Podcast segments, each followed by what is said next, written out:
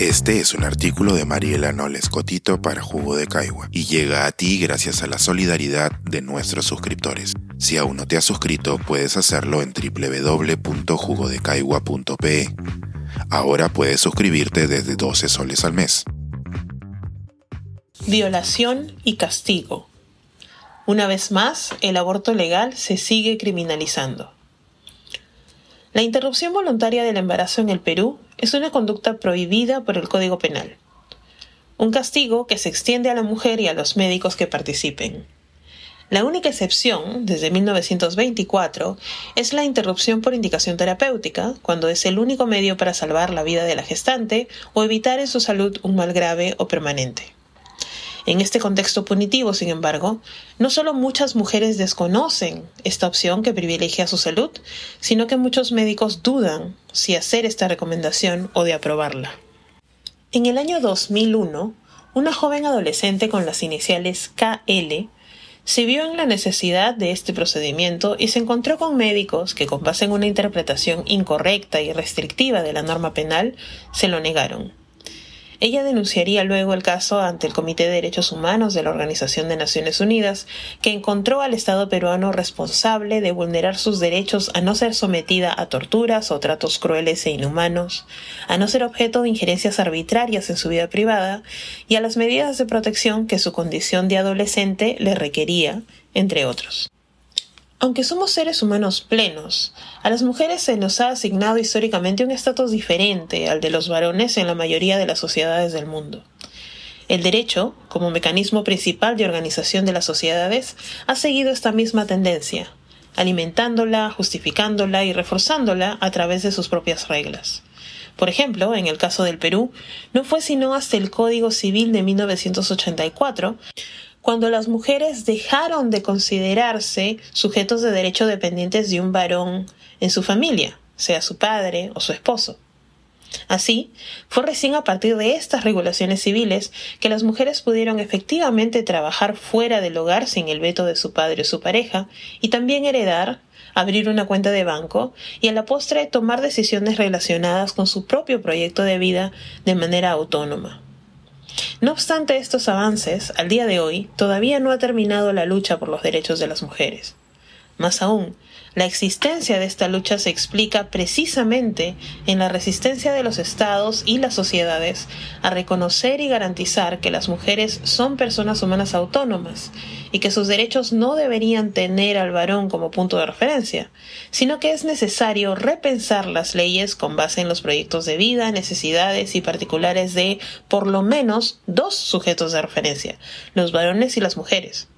o si acaso un sujeto verdaderamente neutral, no sexuado como masculino.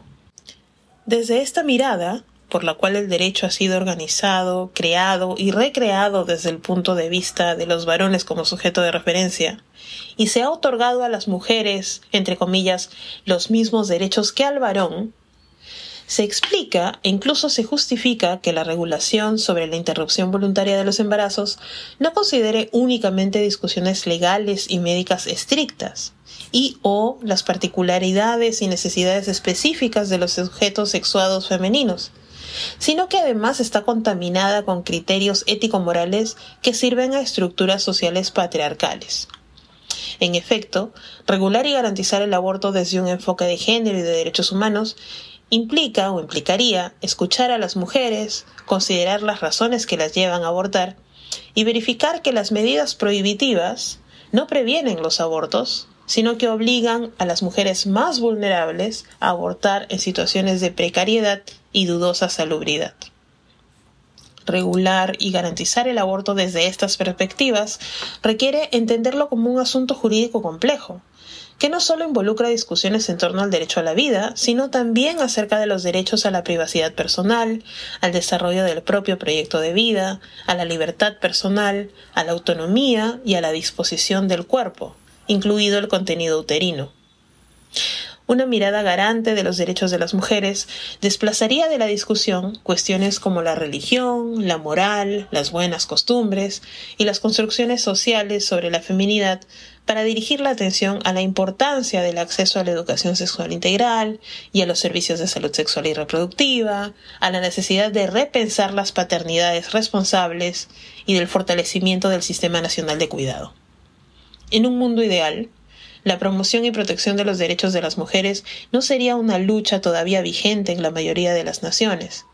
Si el derecho fuera, como se espera, el conjunto de reglas que busca proteger la humanidad de todas las personas y garantizar los derechos de todos y todas, se daría por sentado que los derechos de las mujeres deberían protegerse en igualdad.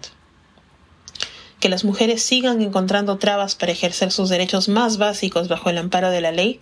debería indignarnos como sociedad.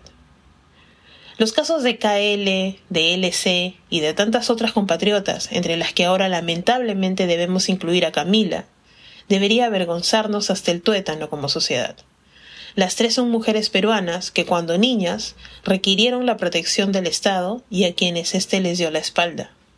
No se trata de incidentes aislados, ese país que prefiere criminalizar o revictimizar a las niñas y adolescentes que necesitan acceder a un aborto terapéutico, que sí es legal, en lugar de indignarse por su embarazo como resultado de una o múltiples violaciones. Ese mismo país en el cual la violencia contra las mujeres puede ser negada y relativizada libremente en televisión por tres varones, vea usted esa patética conversación y sus comentarios, es un lugar muy difícil y triste para haber nacido mujer.